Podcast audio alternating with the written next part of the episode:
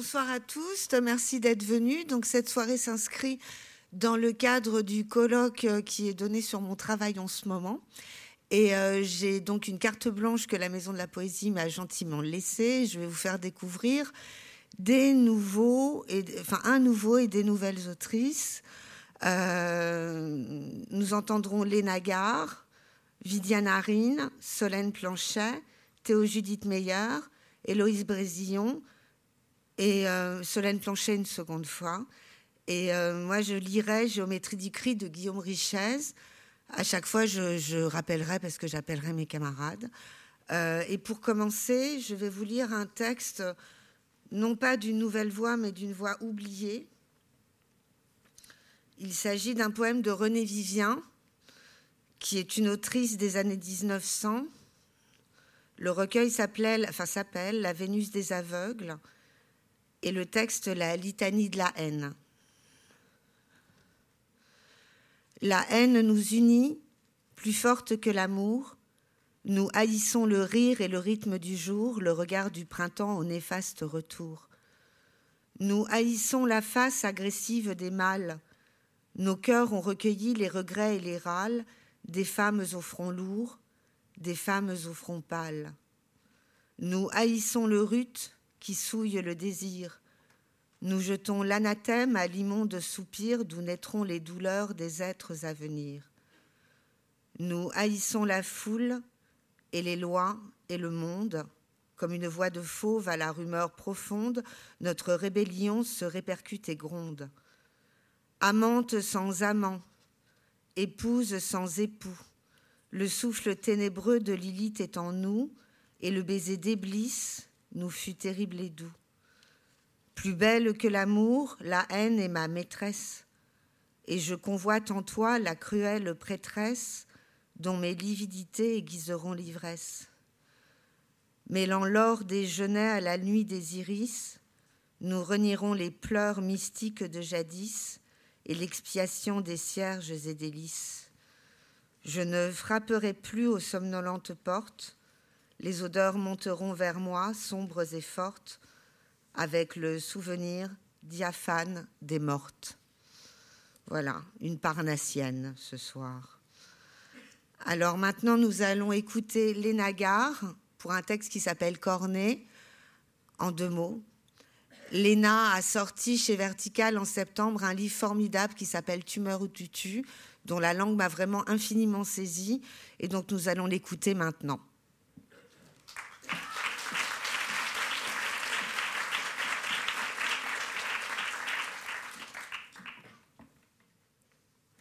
Bonsoir. Donc le texte s'appelle Le problème de Cornet. J'ai grandi avec un problème de Cornet, une espèce de maladie invisible dont personne n'était au courant. Déjà parce que tout le monde confond la pupille, l'iris et le cornet, mais aussi peut-être parce que je n'ai jamais rien dit.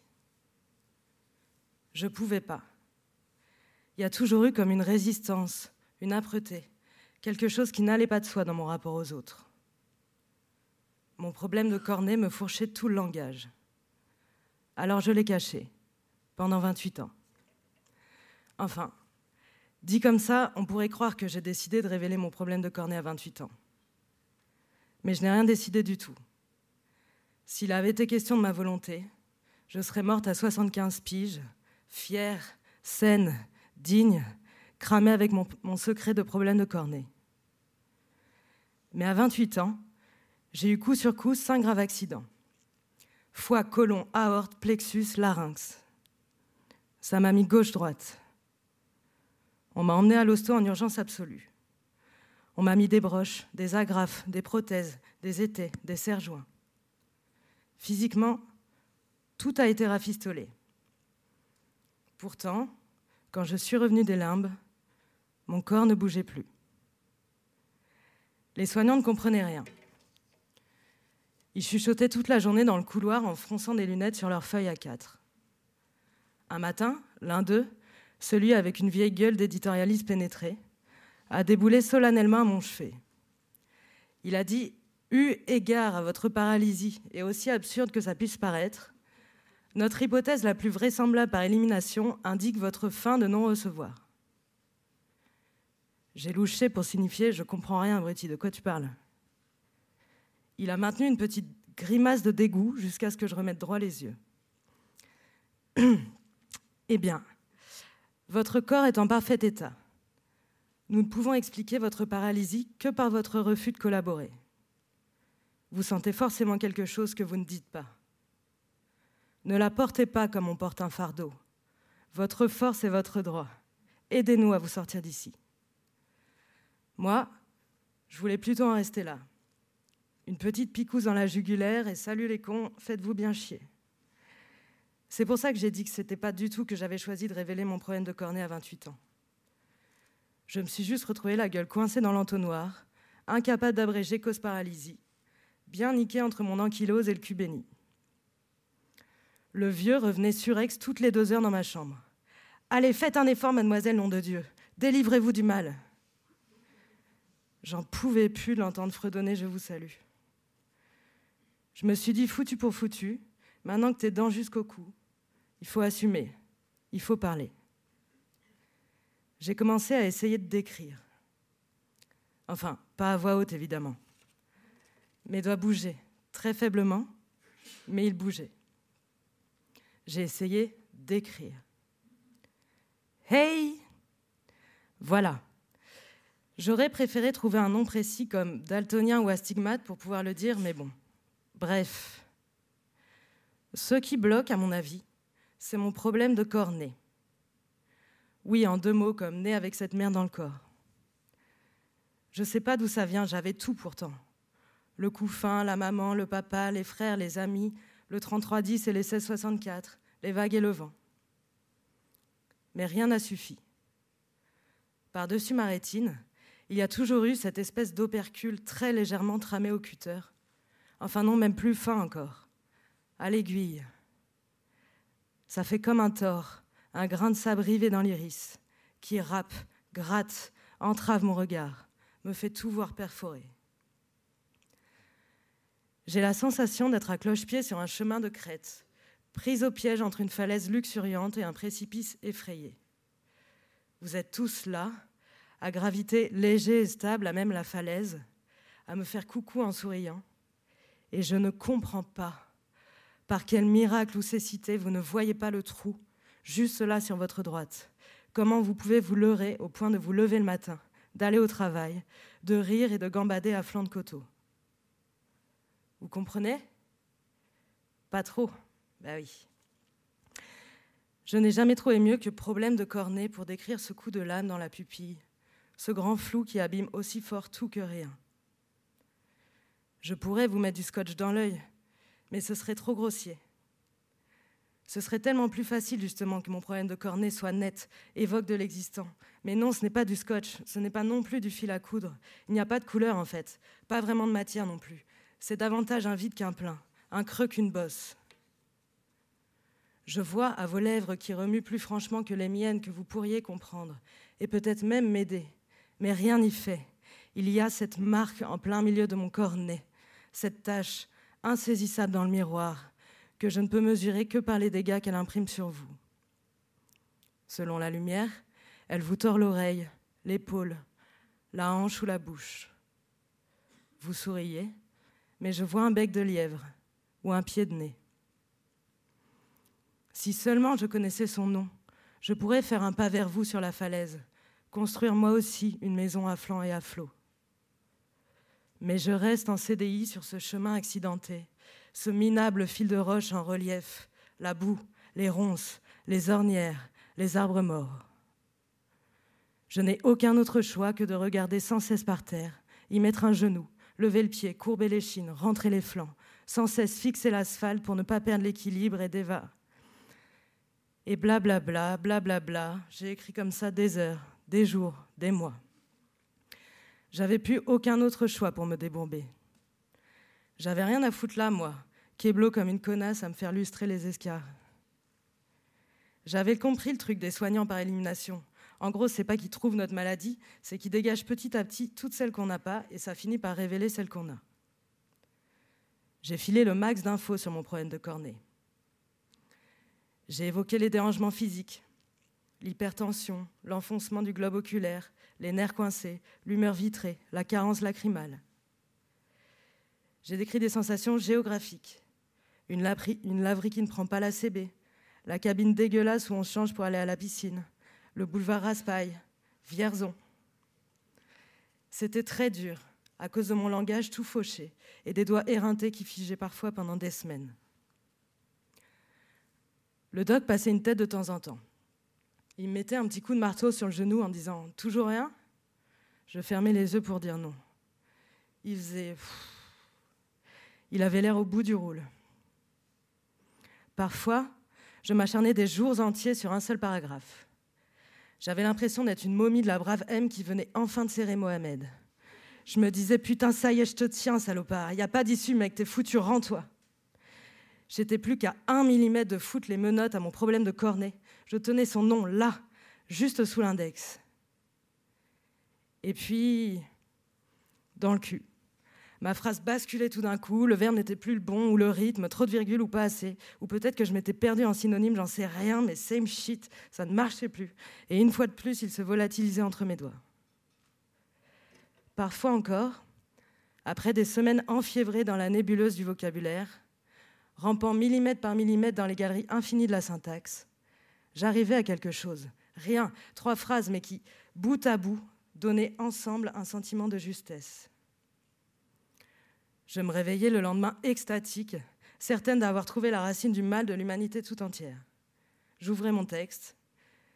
Mes trois phrases étaient un sombre ramassis de poncifs, enfilés les uns sur les autres, non seulement sans aucune idée neuve, mais en plus mal écrits.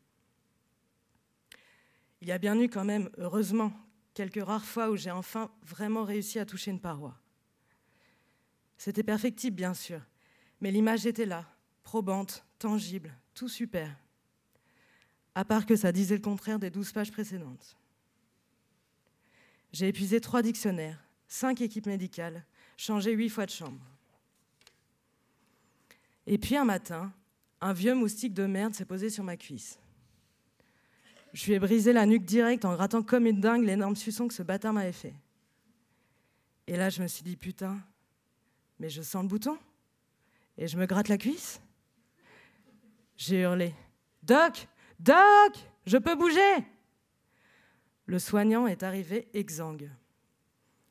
Il a dit Déjà en se foutant de ma gueule. Je ne savais pas que j'avais écrit pendant six ans. Il a lu mon courrier.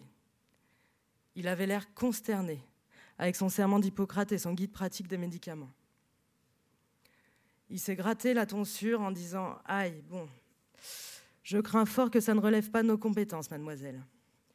Mais ça n'a aucune importance en fait. Vous avez réussi à vous débloquer, c'est formidable, vous sentez vos jambes, vous allez enfin pouvoir partir. Juste un petit conseil pour votre réinsertion, si je peux me permettre. Avant de parler aux gens, faites-leur quand même lire votre euh, poème.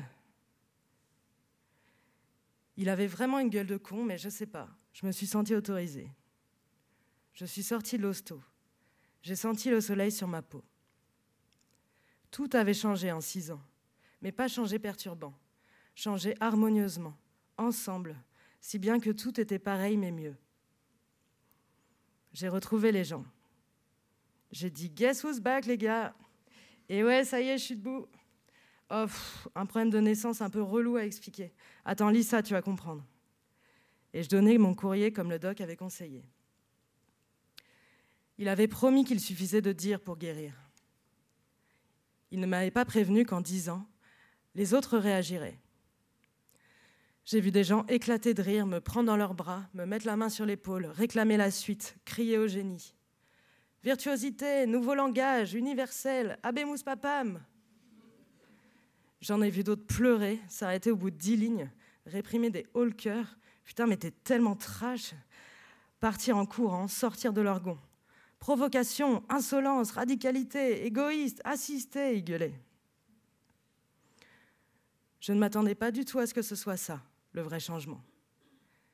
Cette histoire de paralysie avait finalement l'air beaucoup plus claire pour eux que pour moi. Aujourd'hui, j'ai 34 ans. Vu la gueule du trou dans mon CV, je ne peux plus cacher mon cornet, évidemment. Mais, maintenant que je sais qu'on est plein, c'est quand même vachement moins un problème.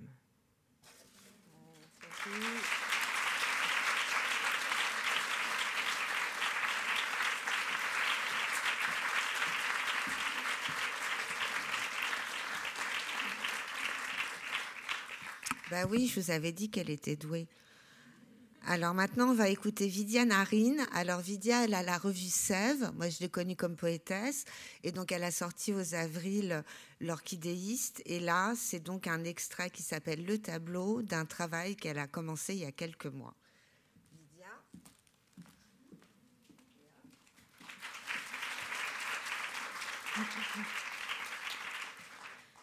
Bonsoir. Le tableau. Je suis dans un musée français, à Paris. Je regarde une peinture. Un très grand format.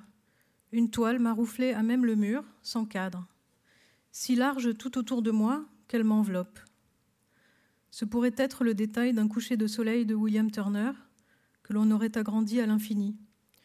Une touche de peinture où la lumière bronze et le feu orange se mêlent au nuage gris dans un ciel pourpre. Parfois, un blanc pur suinte à la surface de la toile. Mais les couleurs se superposent les unes aux autres, sans fin, tant et si bien qu'elles s'annulent, leur vivacité rejetée aux périphéries. Au centre, le brouillard domine, le gris. Dans ce paysage, les couleurs font écran.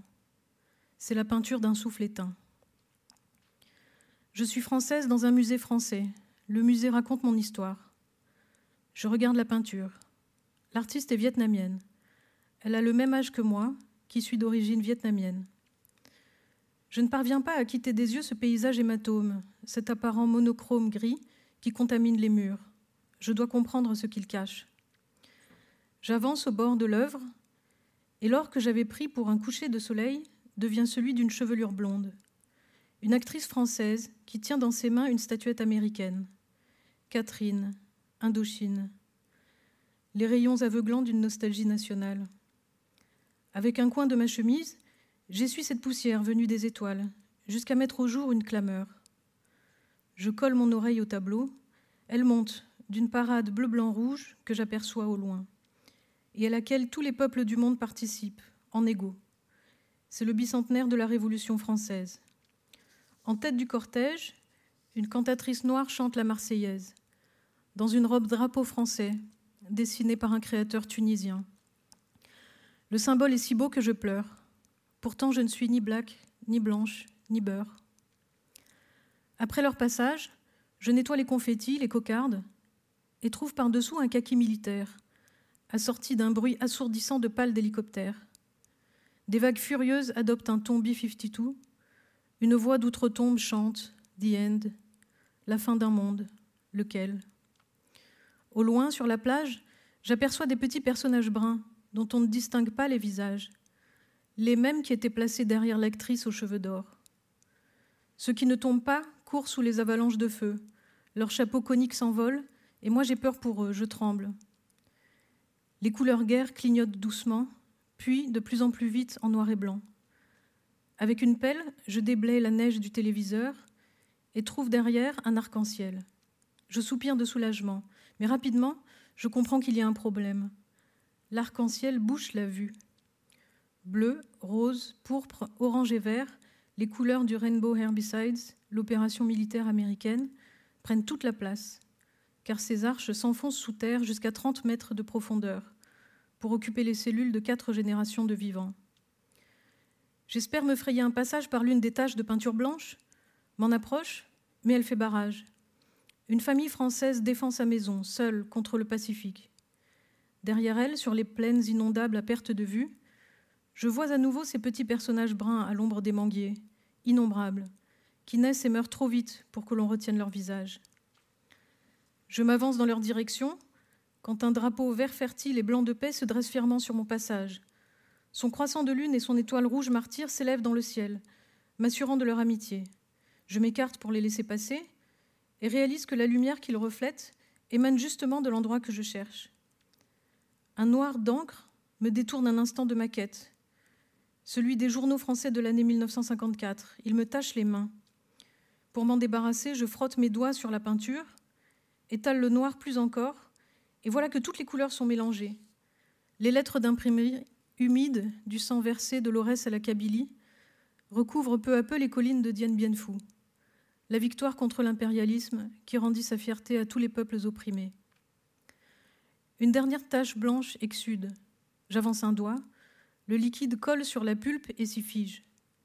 Les graines de l'EVA d'Amazonie roulent des poches d'un médecin français, de celles du bonhomme Michelin et de l'État vietnamien jusqu'au pied d'un bagnon. Aréquiers, dragons d'eau, lianes et orchidées, une jungle apparaît devant moi, plantée dans la terre rouge. D'un bout à l'autre de la toile, sur des collines auréolées de brume, frémissent tous les vers du monde. Voilà, les oxydes criards s'assagissent enfin sous le poids des pigments minéraux. La force tellurique. J'écarte une branche et rentre dans le paysage. Au cœur de la pénombre humide, un bruit furtif attire mon attention. Pantalons maculés de terre et armes à l'épaule, des femmes marchent en colonne. Elles s'enfoncent à toute allure dans la jungle. Sur une piste secrète de 2000 km, elles rejoignent l'homme aux semelles de caoutchouc, tout juste revenu de France.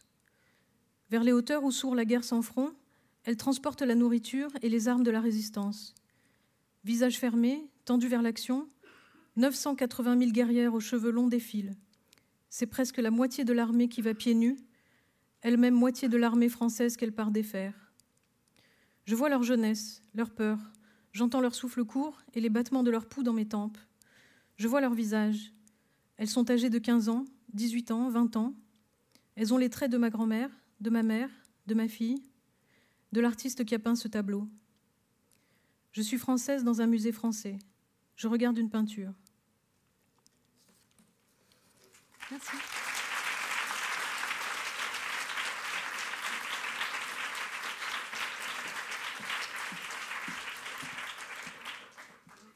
Alors maintenant, nous allons écouter Solène Planchet qui va nous lire trois poèmes.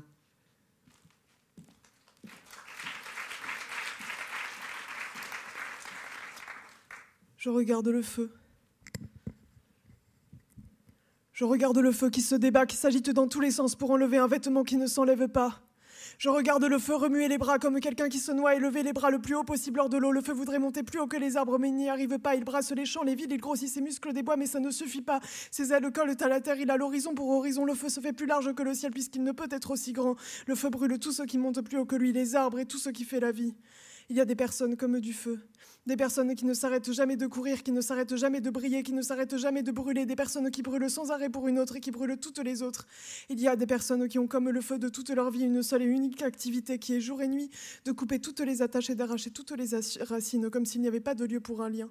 L'autre, c'est soit une chose intouchable, la mer, le ciel, soit une nouvelle flamme sur le bouquet et tout ce qu'ils croisent sur leur passage en sont une nouvelle flamme qui les rendent plus grands. Les feux, les personnes comme des feux ne veulent pas vous rencontrer vraiment. Elles courent à vous pour vous brûler comme une calorie pendant la course, un plaisir auquel on a cédé puis dont on se dédouane. Il faut tout éliminer, cocher dans l'agenda tout ce qu'on a brûlé. Quand tout est brûlé, alors on fait un feu parfait. Il n'y a plus rien sur terre que notre œuvre et on peut enfin croire qu'on avance seul. Quand le, euh, le deuxième, ça.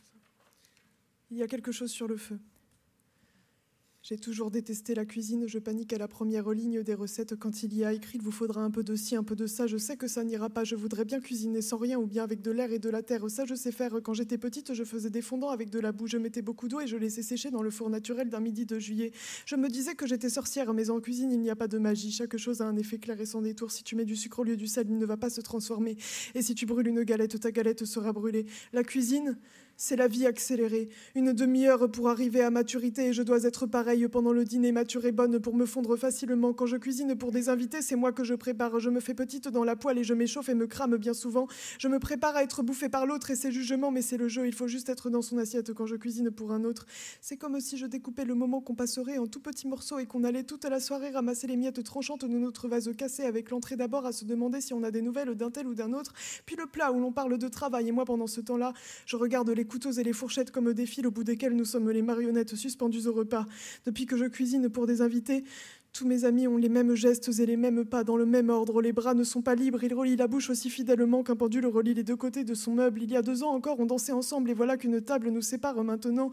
On a la même marge d'amusement que si l'on se voyait à nos bureaux pendant l'heure creuse. Est-ce que mon invité désire encore être heureuse? On dirait que ça lui va de vivre à ce pas-là. Je me demande une chose.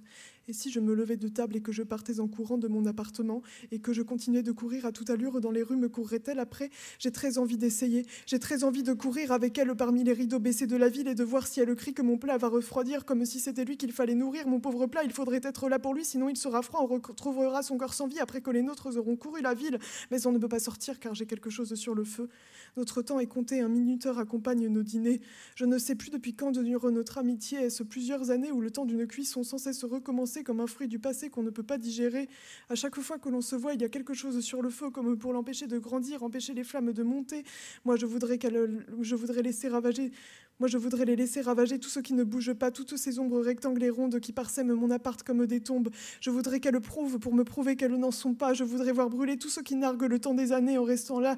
Pendant que le vivant s'ébranle, il y aurait plus que nous deux et on se sauverait puisqu'il n'y a que la vie qui peut être sauvée. Je voudrais que le feu prenne pour me savoir en vie, mais il y a quelque chose sur le feu. Alors j'écoute mon amie qui me parle du repas. Elle dit que c'est très bon, pas grave si la soirée ne l'est pas. Quand le feu avance. Quand le feu avance d'un endroit à un autre, il ne quitte pas le premier endroit pour le second. Il arrive au second plus grand et plus puissant. Il arrive en se multipliant. C'est comme si une copie de nous-mêmes surgissait sur chacun de nos pas.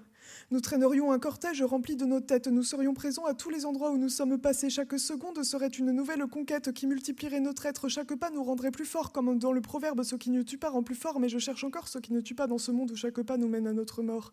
J'ai seulement trouvé que les choses qui tuent deviennent plus fortes. Je vois le feu qui nous prive des rues qu'il jalonne. Elles deviennent les siennes et les siennes seules. Plus personne n'a accès aux lieux empreints de son odeur. Il y a cette conséquence au passage du feu. J'aimerais qu'il y ait une conséquence à mon passage sur Terre. Quand je passe, il ne se passe rien. C'est comme si rien était en train de passer à ma place. Que faut-il faire pour qu'il passe quelque chose quand on passe? Il y a des vidéos d'un gars sur Internet qui descend dans les rues en faisant des roulades et qui s'allonge dans une zone commerciale. Il veut apprendre à ne pas craindre les regards des autres en prouvant que les autres ne nous regardent pas. Il s'allonge dans les rues, il se roule par terre jusqu'à ce que quelqu'un lui dise ça va? Et personne ne lui dit ça. Il continue et il conclut face caméra voilà, vous pouvez faire tout ce que vous voulez, personne ne vous jugera. Les gens ne nous jugent pas, ils ne nous regardent pas, ils ne nous voient pas que nous passions dans la rue ou que nous n'y passons pas ne fait aucune différence. Il n'y a que lorsque le feu avance ou que les bouches s'ouvrent, il n'y a que sous la menace que les gens bougent. Je revois la vidéo de celui qui se roule dans la rue sous la menace de ne pas être vu. Sa vidéo a fait 200 000 vues. Je crois qu'il avait raison. On peut tout faire, on peut faire tout ce qu'on veut dans la rue, mais qu'est-ce qu'on peut bien vouloir faire dans une rue où l'on n'a pas l'espoir d'être vu? Se roulerait-il dans une rue qu'il serait le seul à traverser à toute heure du jour et de la nuit, dans une rue où il n'y aurait jamais aucune autre personne que lui, dans une rue où le feu vient de passer, dans une rue que le feu a effacée Je ne me roule pas non plus. Je ne peux me rouler dans aucune rue, moi d'ailleurs. Je ne me roule jamais dans aucun centre commercial ni dans aucun café, parce qu'on a été ensemble, toi et moi, dans tous ces lieux et que tu les as tous écartés. Toi qui avançais comme un feu. Chaque pas vers moi t'a multiplié par deux pour que tu restes présente partout où tu es passé jusqu'à ce que dans les rues présentes je ne vois plus qu'un passé. Le feu avance et ne recule jamais, si bien que de l'endroit où du feu, si l'un d'eux doit partir, c'est toujours l'endroit qui part en premier. L'endroit part en fumée avant que le feu ne s'en aille. Le feu fait un tas de cendres de tout ce qui témoigne que nous étions ensemble. Il n'y a plus que les endroits où le feu brûle et ceux qui n'ont pas encore brûlé. C'est entre le deux que le monde est divisé et je suis divisée entre une part de moi qui brûle et une qui a peur d'être brûlée. Tu m'as supprimé de tous les endroits où j'étais et ta trace n'est plus qu'une traînée noire à l'odeur étouffante. Elle me salit les mains pour que je les essuie ici en taches d'encre. L'écriture avance comme le feu. Elle ne supprime pas des endroits où elle passe. Elle prend le passé pour présent et le présent pour ses cendres. L'écriture avance comme un feu mais à retardement et je me demande bien ce qu'elle va détruire si je laisse ces pages ouvertes comme des plaies et dessus tous mes cris qui montent sans redescendre. Je continue de ne pas me tuer au cas où ça rende plus forte et je me sens devenir forte à tout tuer dans l'écriture. Un jour peut-être je pourrais vivre sans toi et je me préférerais morte que d'être aussi forte que ça.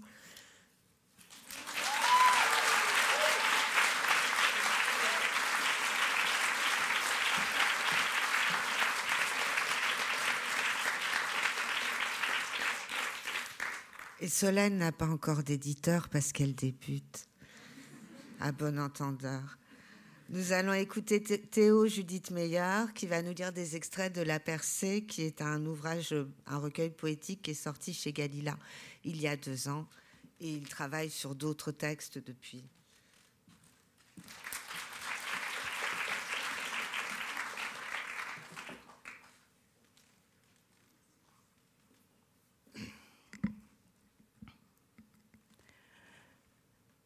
être seul. Seul ou seul. Seul ou seul. Seul. Face à son sexe. Pour engager un poème et sentir que rien ne sera plus jamais pareil. Pour voir la brillance du chaos, faire ses adieux à l'ordre. Dessus, dessous, le soir à l'aurore, un dessin sous la terre, un regard doux et dur, prendre l'équivalent en lumière des cieux rauques et obscurs, ou fuir le réel, faire fi du contexte. Le coup près miroir tombe, au milieu des visions, réflexion, coup de masse. Je reste perplexe, les fibres infinies de l'histoire dessinent une autre fresque de servitude consentante, d'abandon docile, de souplesse obéissante à la morale, à la hiérarchie. Merci la vie. Ouverture des guillemets, tout le corps de la femme est un vide à combler, fermeture des guillemets. Très long silence réflexif à ces mots posés sous mes yeux, bouche remplie d'amertume, guérir des partis pris calomnieux, idée d'ignorance, de mollesse, de prison, d'aiguillon à la forme d'un sexe pour enseigner la soumission, coup de pied dans la tête, chaos par démolition. Les idées qui détruisent les palais que je construis à l'intérieur de mon corps sont des boulets de canon jetés par l'histoire, ou la voix des puissants qui souffrent. Très sûr d'être seul, suffisant, fameux, font de l'ignorance des nuances un terrain de jeu. Pourtant, mon sexe est une grande personne, environ mon âge, bientôt 40 ans, il réfléchit assez bien à son existence. C'est un navire ancien, la place de mes doutes suprêmes, une île, une brume pesante, des voiles pour battre l'air. Ce sexe a, dit-on, quatre lèvres. Pourtant, partout, le silence est devenu son essence. Dans sa mise en abîme, surgit une danse fractale, une geste, un langage à sortir des entrailles, la bouche. Ce n'est pas la bouche, la bouche, c'est ce sexe aveugle discret qui observe la réalité. Le reste ne sert qu'à parler. Ma bouche, ce n'est pas ma bouche. Ma bouche est partout, futile, explosive. Cette voix silencieuse ne parle pas, elle est. Mon drame, un aveu, un impossible refuge, une échymose marbrée bleue, un refus limpide, une gloire, une défaite, des flashs du réel. Le réel dans un rêve, c'est une autre version des faits. Ni poète, ni femme, ni homme, Ma parole se déplace de la bouche sans la bouche au milieu du corps. Les grondements de cette voix basse, ronflante, roulent le long de mes membres. Une lumière incisive, massive, palpitante sur le ciel constamment dégradé, dense, fermé, sincère, transparent, catastrophe, sang et sueur par marée, morsure, coteau d'herbe mouvante, choc à vomir, métallique, déchiré, intensité de l'air, cru et puissant, un espoir indicible, taché de fierté, J'abandonne la recherche du démon de la vérité, je tombe dans un paradoxe. À cela, pas de bonne raison, sinon embrasser nos intuitions et nos forces. Je pars m'évader dans le cosmos. Connexion aux synapses de l'univers. Il me semble que ce sexe sans nom lui ressemble.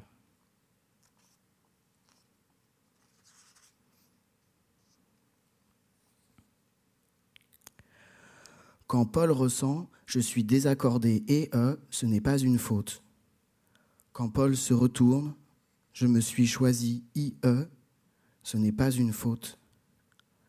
Quand Paul se souvient, je me suis étendu UE, ce n'est pas une faute. Quand Paul constate, je me suis exposé et E, ce n'est pas une faute. Quand Paul dit, je suis parti I. Ce n'est toujours pas une faute. Quand Paul déclare Je suis passé et, ce n'est pas une faute. Quand Paul propose Je me suis affranchi I, ce n'est pas une faute. Et lorsque je dis Je ne sais pas où j'en suis, ce n'est pas une faute.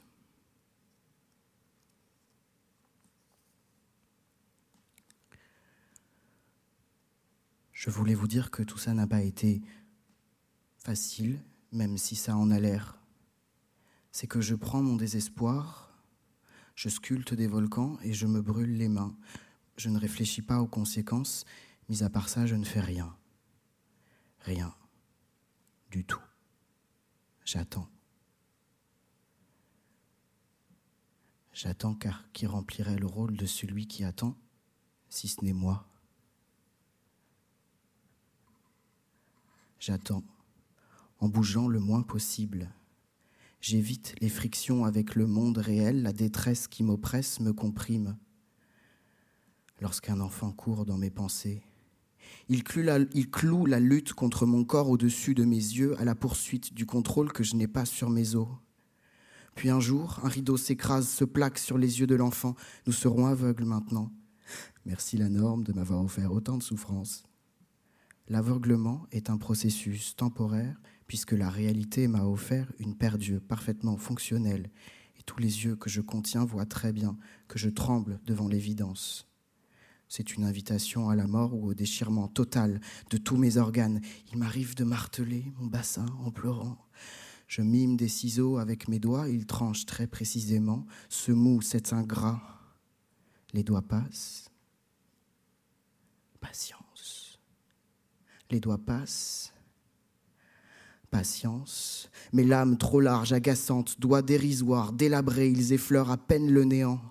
Les choses sont toujours accrochées, nausées de dépit, dégoût, ma ponette. Pas une goutte, pas une cicatrice. La condensation de la honte sur mon squelette ruisselle en moi jusqu'à la folie. Vous ne devriez pas vous poser de questions, hein. la vie c'est vraiment très très simple. Hein. Émission confuse de phrases paradoxales. Mon corps me dit tout et son contraire par un cœur qui ne se situe apparemment pas à l'endroit normal. Non mais toi, toi, t'es, putain, t'es vraiment une fille. Hein. Charme naissant, déchirement immédiat, dyslexie de deux plaques tectoniques, la confiance, ça se gagne, la mienne s'égare. Je voulais vous dire que tout ça n'a été ni amer ni facile, même si ça en a l'air. D'étaler des moments de fracture, les moissons de la misère, qui défont les émotions en tas d'informes et de haine. Je connais la cruauté de nos obsessions contre leur véhicule naturel. Eh, ma grande, on appelle ça ton corps, tout simplement. Un éclair et la foudre ne s'abat jamais loin de ce genre de remarques. Une flèche in my flesh. Des milliards de flèches in my flesh. Et si flèche and flèche ne faisait qu'un? Ma cible est mon arme, mon cercle infernal. Je sculpte des volcans et je me brûle les mains, une tornade sous la poitrine. Eh, bon courage, madame Dessous, ne reste plus que des ruines. Alors, dans l'effondrement de mon rien dans mon tout, et de mon tout dans mon rien, de mon corps dans mon esprit et de mon esprit dans mon corps et inversement, je tombe bas jusqu'à atteindre le vortex dans mon sexe. Alors, tu kiffes les oestrogènes? Il n'y a rien que je déteste plus, peut-être un peu moins, que l'ordre patriarcal. Patriarcal, synonyme, simple, parental, héréditaire, vénérable. Les pièges sont partout Ma colère est inouïe. Le vaisseau est foutu, je me réunis sous tous les angles de la forme de mon appareil génital utopique. Je trouve la place qui manque pour mon être mutant. On m'a dit de mettre des choses à l'intérieur, des petites choses toutes mignonnes. Nous atteignons actuellement le paroxysme de l'ironie. J'attends un enfant, celui que je suis. Pour lui rendre la liberté dont il s'est privé, quitter l'enfer, une sorte de caverne qu'il avait acceptée, son paradis tiendrait presque au bout d'une aiguille. Je voulais vous dire que ça ne m'a pas rendu plus fragile. Je n'ai plus rien à perdre.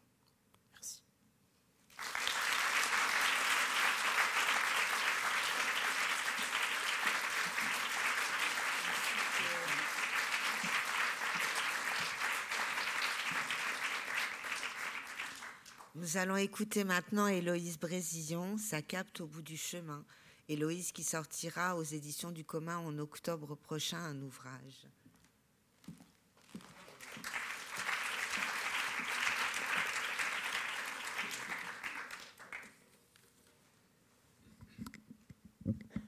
Bonsoir.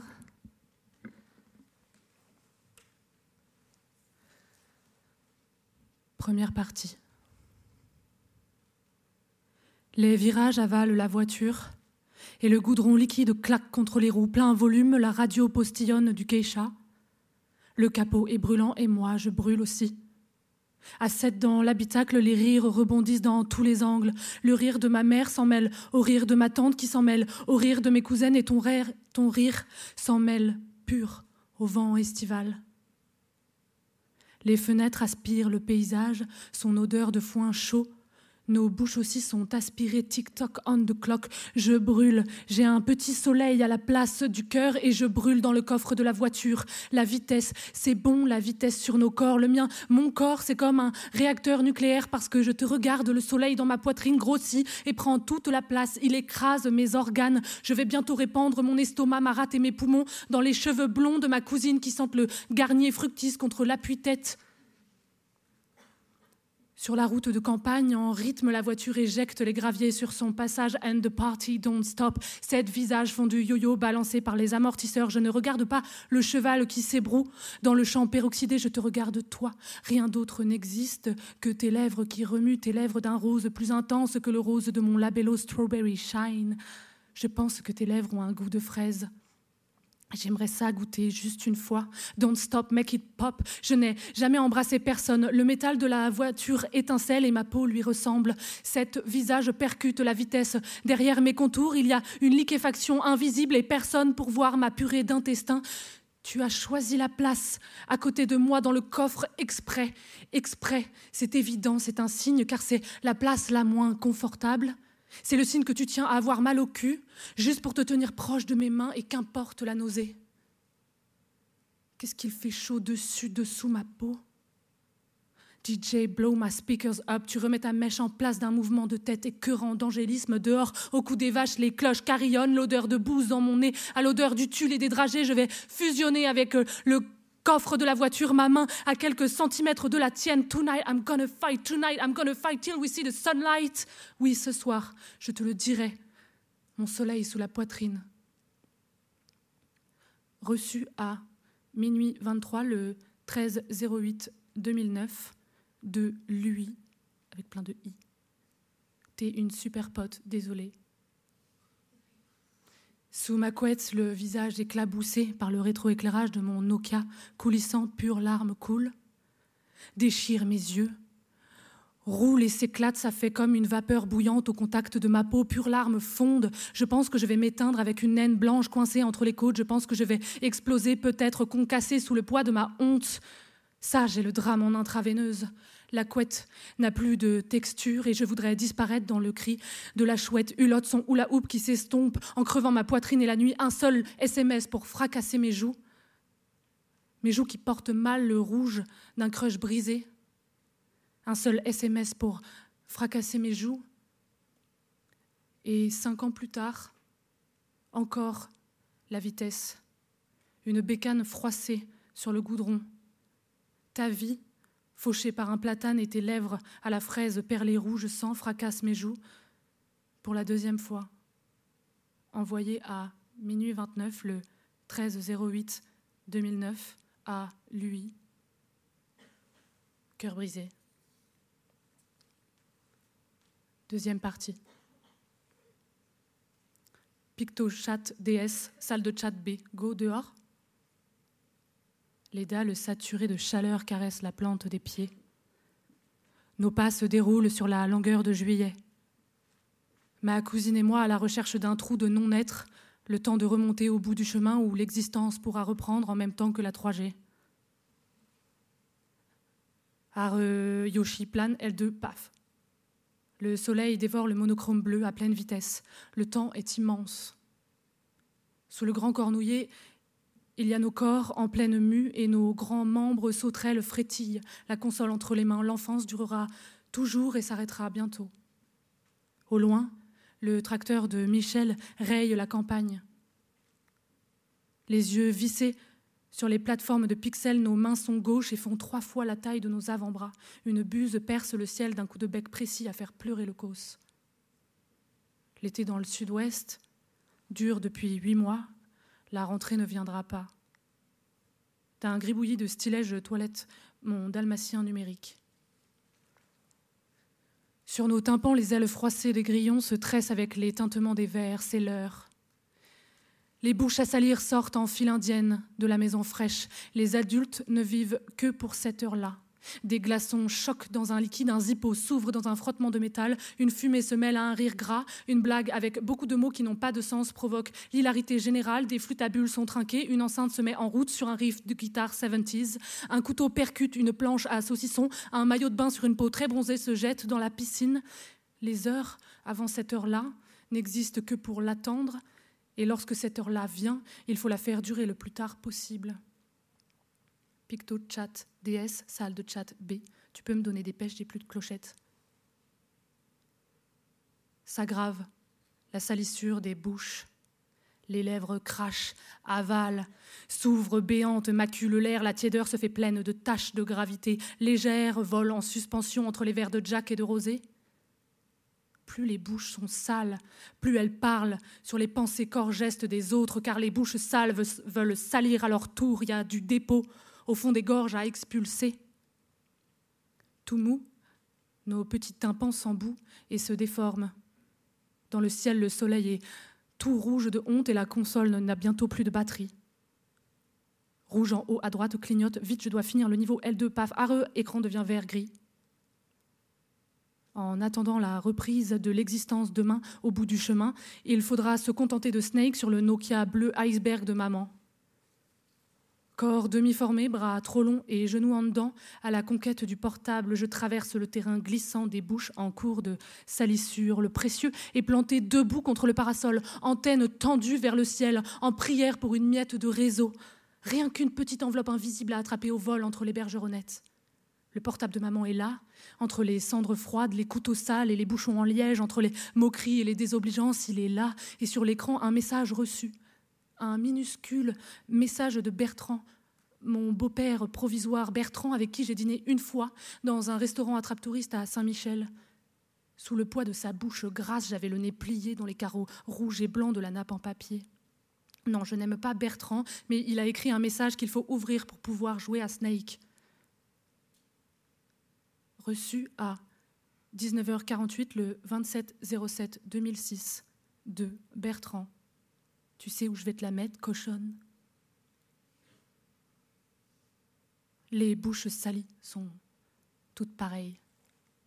Elles ne font pas exprès de gicler obscènes sur les gueules des gamins, des gamines, mais elles apprennent toujours aux enfances à se terminer sectionnées par la gêne.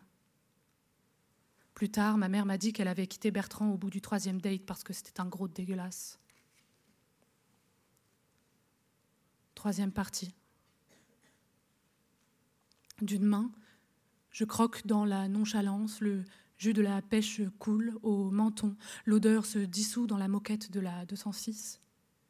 L'autre main pianote en T9. 8, 8, 8, 0, 6, 2, 6, 6, 5, 5. Le pays pourrait bien s'effondrer, il restera à mon corps un centre sous les pouces. Regarde comme c'est beau. Fenêtre basse, l'air glisse sur mon indifférence. Hmm. Loin de la maison qui ne fait pas partie du monde, le temps se condense. Mais regarde, il faut faire tenir les cœurs brisés, les disputes, les potins en 480 caractères. Hmm, lâche-moi, maman. La voiture se gare sur le parking, portière claquée. J'ignore les papillons, les falaises pointées du doigt et les blagues de Daronne. Tout près, l'eau du barrage percute la roche et ne fait pas de bruit. Les peaux se gorgent de crème solaire et ne sentent rien. Seul le plastique au creux de la paume est d'une précise acuité. Envoyé à 15h19 le 02 08 2016 à Besta, tu manques cœur. Échec d'envoi, votre crédit est épuisé un soupir de dépit lancé depuis la mèche, tant pis. Il faudra bien se jeter dans la rivière pour essuyer la lenteur des étés gigantesques. Merci.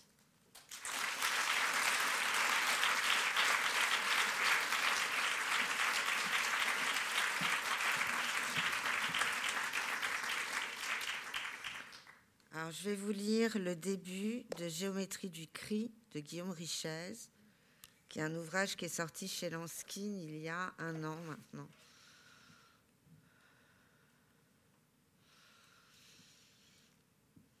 18h31, figure A. Nous occupons le même faible souvenir. Nous vieillirons trois fois, avant, avant, avant. Nous rencontrons un à un tes doutes, retrouverons ton angoisse si belle, la virgule entre chaque chose, la décimale du vivant, pour que vos noms ne soient plus prononcés, il reste un arbre à éblouir. Elle me regarde. De l'autre côté de sa voix, l'œil lavé de sa blancheur, son visage à la couleur du cri, l'odeur des hachures, la bouche inexplicable et les yeux en dedans, c'est la septième première fois entre elle et l'arbre. Tu es quelqu'un qui retient seul la forêt, tu vis à voix haute, a oublié le cru de la parole, ne sait pas souffrir la joie, plus une seule sonorité d'humain dans ta bouche, mais le son de chambre froide, le cri de phrases en avance, du gris après du gris, ta bouche ne prononce pas son froid.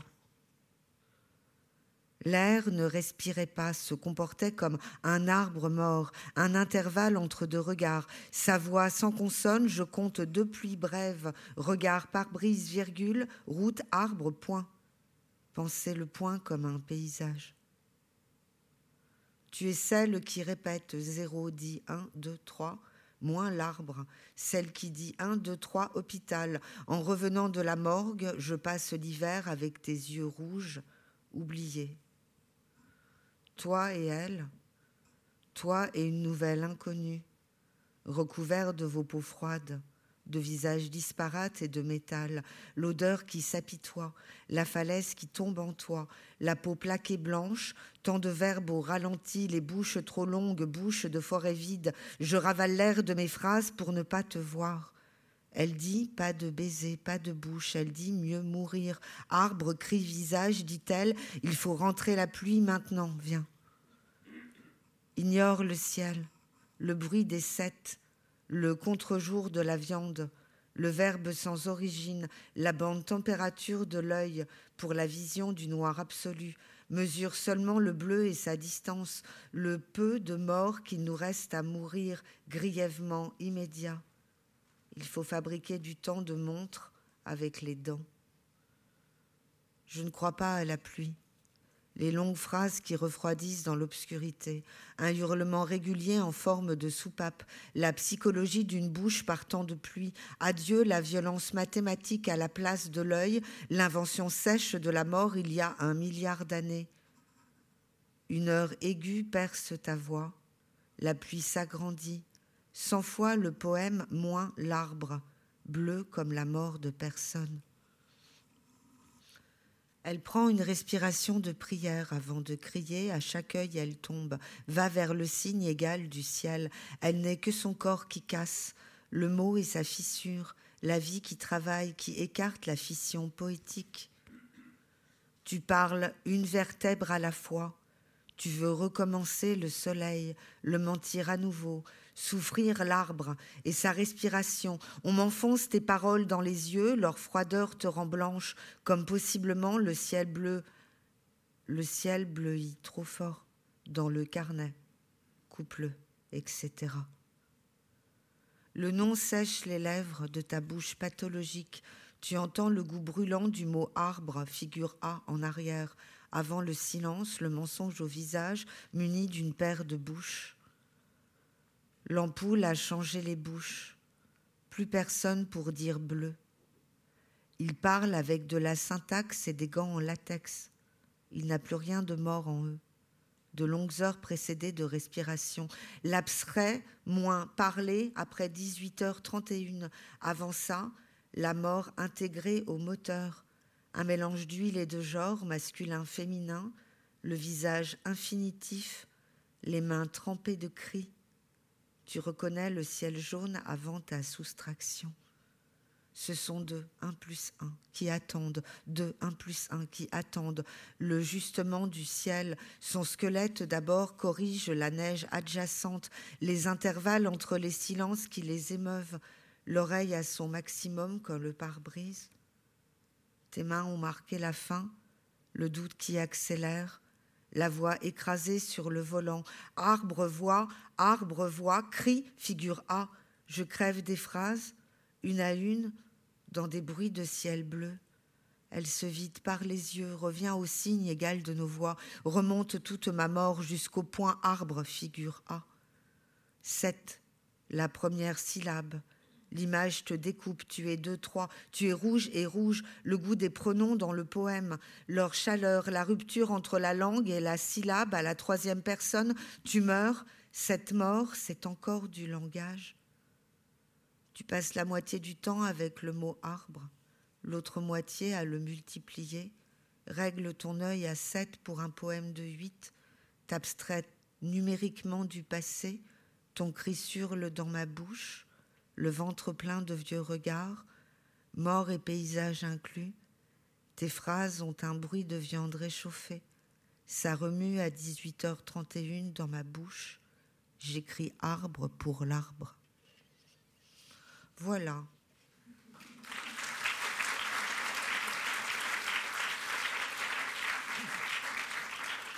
Nous allons réécouter Solène Planchet pour Personne n'a trouvé la solution qu'elle a écrit avec Simon Onolu. Allô, allô, allô, Je suis désolée. Euh, non, c'est juste que euh, c'est l'extrait d'un livre que j'ai écrit avec un ami qui s'appelle Simon Alono. Et je voulais le préciser parce que du coup, il y a des phrases de lui et ça me gêne de les lire sans le dire. Donc, donc euh, vous l'applaudirez aussi si vous aimez bien ce texte. C'est un roman qui s'appelle Personne n'a trouvé la solution. C'était un mardi soir après les cours. Oli était en haut du château d'eau et elle avait vraiment l'intention de disparaître pour toujours. D'abord, elle a voulu écrire adieu à ses parents, mais elle n'a pas réussi. Puis elle a pensé à Zoé. C'était Zoé qui lui avait montré comment entrer dans le château d'eau le jour où elle voulait sauter en parachute. Elle a pensé que son amie se sentirait trop coupable de lui avoir montré la voie. Zoé ne méritait pas ça. En réalité, si un tel drame avait eu lieu, Zoé n'aurait pas commencé par se sentir coupable. Pour Zoé, c'était totalement incompréhensible de vouloir mourir pour mourir. Sauter d'une hauteur, ça ressemblait trop à une cascade. On lui aurait expliqué que c'était un suicide et elle serait restée sur son idée de cascade. Elle aurait pensé, bien tenté. Parce que si Zoé avait sauté, elle aurait aimé qu'on pense, bien tenté. Elle n'aurait pas aimé qu'on pleure. D'ailleurs, quand Zoé s'était cassé une jambe en sautant du deuxième étage du bâtiment D, elle pensait que les pompiers qu'elle prenait pour une bande de casse-cou allaient la féliciter. Elle croyait qu'ils allaient apprécier la tentative et saluer la prise de risque. Elle pensait qu'ils se reconnaîtraient en elle, qu'ils la verraient comme une sorte de petit pompier solitaire qui prend des risques de son côté à sa manière. Elle se voyait comme un pompier sans uniforme, et elle pensait qu'entre pompiers, on pouvait se comprendre, on pouvait s'entendre, on avait au moins un centre d'intérêt en commun, risquer sa vie. Elle croyait qu'ils allaient être fiers d'elle. Ça n'a pas été le cas. Les pompiers ne lui ont pas parlé comme à un pompier, mais comme à une idiote. C'est plus facile de critiquer une personne quand elle est allongée sur une file civière. C'est facile de gagner un débat contre une personne qui est allongée par terre. Zoé était en mauvaise posture et elle avait l'impression qu'on en profitait pour la critiquer. Elle s'est demandé si, quand il y avait un accident de voiture, les pompiers arrivaient pour engueuler la victime, peut-être même les morts. Elle essayait de comprendre leur logique, mais elle n'y arrivait pas. Elle pensait, s'ils n'aiment pas le risque, mais pourquoi est-ce qu'ils en prennent? Pour Zoé, c'était comme les gens qui ont une collection de timbres et qui disent Je déteste les timbres, qui ont une immense bibliothèque et qui disent Je déteste les livres, qui ont une maison à la montagne et qui disent Pourtant, je déteste la montagne, qui ont un chien et qui disent Mais en fait, je déteste les chiens. Prendre un risque, Zoé ne trouvait pas ça critiquable, elle trouvait ça courageux. Elle était surprise qu'on ne soit pas d'accord avec elle, surtout quand on est censé être courageux aussi. Si Zoé avait dessiné les panneaux d'interdiction qu'on trouvait dans la rue du fleuve, il y aurait écrit Danger mortel, baignade courageuse. Courageuse? Oli pensait qu'elle, ne l'avait pas été puisqu'elle n'avait pas sauté. C'est vrai que ça aurait été courageux de sauter, ça aurait été très courageux. Mais c'était encore plus courageux de ne pas sauter, de continuer de supporter ce qu'elle vivait comme elle l'a fait. Parfois, c'est plus courageux de ne rien faire. Oli regardait le sol et elle ne ressentait pas de peur. Elle qui avait peur du vide, le vide était différent ce jour-là. Il n'était pas impressionnant. Il était normal, il avait l'air banal, le vide était calme. Quarante mètres plus bas, le sol semblait faux. Vu de haut, la ville ressemblait à un jouet. Tout en haut du château d'eau, Oli se sentait plus près du ciel que du sol. Le vent la poussait. Elle avait presque l'impression de voler. Elle avait l'impression d'être déjà tombée, comme si quelque chose, s'était déjà écroulé.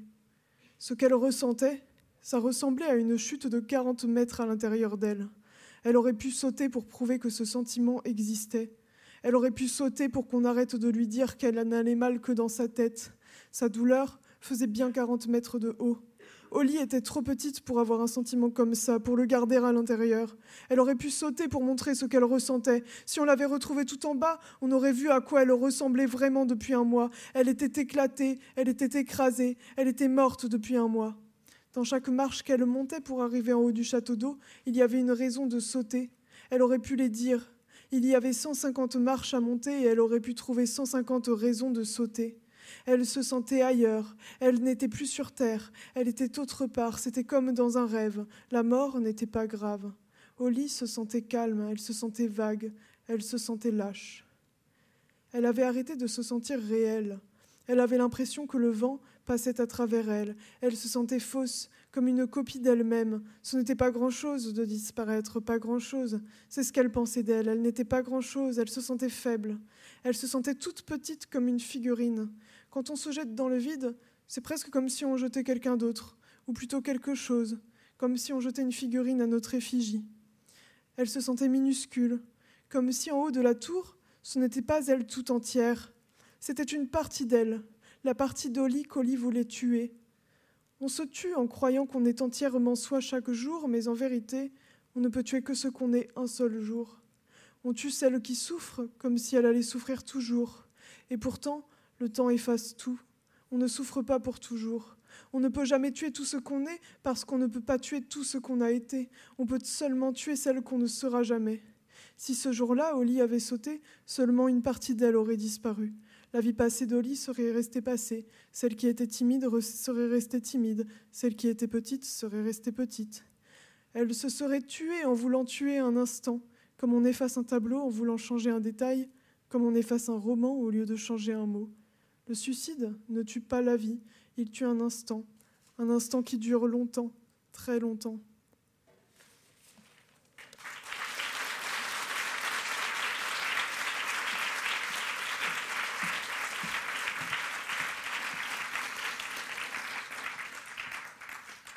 Pour finir, je vais vous lire un poème que j'ai écrit euh, il y a quelque temps qui fait partie du disque de Benoît Bouvoesté qu'on entendra avec moi demain, euh, qui est le musicien qui m'accompagne sur mes performances. Parce que demain, je reviens ici, je fais m'aider. Alors, ça s'appelle en violet dans le texte. Les murs de la ville crient et chaque lettre est une flamme. Elles traversent l'incendie. Leur sourire de napalm change aussitôt les ogres en un bouquet de buis. Elles en gardent certains attrapés au lasso. Pour l'exemple, elles les jettent au creux des braseros, elles concoctent un banquet de prédateurs rôtis. Droites et fières, elles avancent. Dans leur gorge crépitent paroles de vérité. Les rues comme les sentiers accueillent ce qui devient une foule. Elles sont filles, elles sont femmes, jeunes, moins jeunes ou très vieilles. Elles sont libres et réclament qu'advienne le grand réveil. Elles se moquent de leur rire, elles se moquent que leur rire puisse appeler les reproches. Des ancestraux rouages, elles connaissent chaque encoche, elles savent que leurs aïeuls en ont payé le prix. La langue découpée en tout petits morceaux, reins et rêves brisés, livrés aux pères et fils, abusés, violentés, la psyché écarie, assignée, engrossée, possédée, exploitée, broyée et humiliée. Bouche cousue d'un même fil, plus blanc que leurs lèvres mortes, de n'avoir jamais pu articuler je veux. Chaque phrase existentielle vécue comme une rature. Au commencement était le verbe, oui, mais lequel? Au commencement était le verbe assujettir. Droite et fière, elles avancent. Elles voient qu'à leur côté, certaines tombent aujourd'hui, encore, encore, encore. Des forêts d'échymoses charriant la même histoire. Au centre de l'univers et la phallocratie, son ombre se déplace, c'est elle qui indique l'heure. Pouvoir en diapason, l'homme possède, a conquis, le monde lui appartient comme les corps qui s'y trouvent. Alors il les perfore, au point que certains meurent, sans que ne soit redouté de la justice la foudre. Les murs de la ville crient et chaque lettre est une flamme. Elles traversent l'incendie inifugé leur âme, elles préparent des demain où toutes seront affranchies. La nuit n'existe pas pour elles comme pour leurs sœurs. Si leur front est serti de mille et une douleurs, leur statut de victime, elles s'en dépouillent ici. Leurs larmes ne sont plus qu'un souvenir qui scintille. Leur carcasse de martyrs lentement se fendille, leur cœur en améthyste s'emballe sur le parvis. Elles savent. La résilience est un conte pour enfants. Le kit d'après-survie relève du déguisement, pour autant elles dévorent les ronces et les orties. Elles sont des héroïnes et elles sont des milliers. La honte, elle l'assassine à main nue, sans ciller, sur leur peau se dessine l'aube d'une mythologie. Elles sont filles de Lilith, première femme d'avant Ève. Elles sont filles de Lilith, première femme à dire non. Au centre de l'univers, le totem se fissure, attiré sur la corde, son ombre s'est décousue. Le monde va changer d'heure, déjà les vitres se brisent au son du carillon. Elles sont filles de Lilith, alors elles se redressent. Elles transforment en statue de celles qui les agressent, la pluie les fera fondre, leur nom sera noyé. Les murs de la ville crient, les bâtiments s'enflamment, elles dansent joyeuses, nombreuses du bûcher, artisanes. Vous entendez leur chant, c'est la quatrième vague. Votre voix vient rejoindre celle de ce cœur ardent. Nous sommes toutes l'incendie, en vain il sonne l'alarme. Sur les cendres des ogres, nous bâtissons nos, nos nids. La nuit n'existe pas pour qui a tué ses peurs. La nuit n'existe pas. Il n'y a que des chasseurs. Soyons le jour furieux qui fera fondre leurs fusils. Et ben voilà, c'est fini.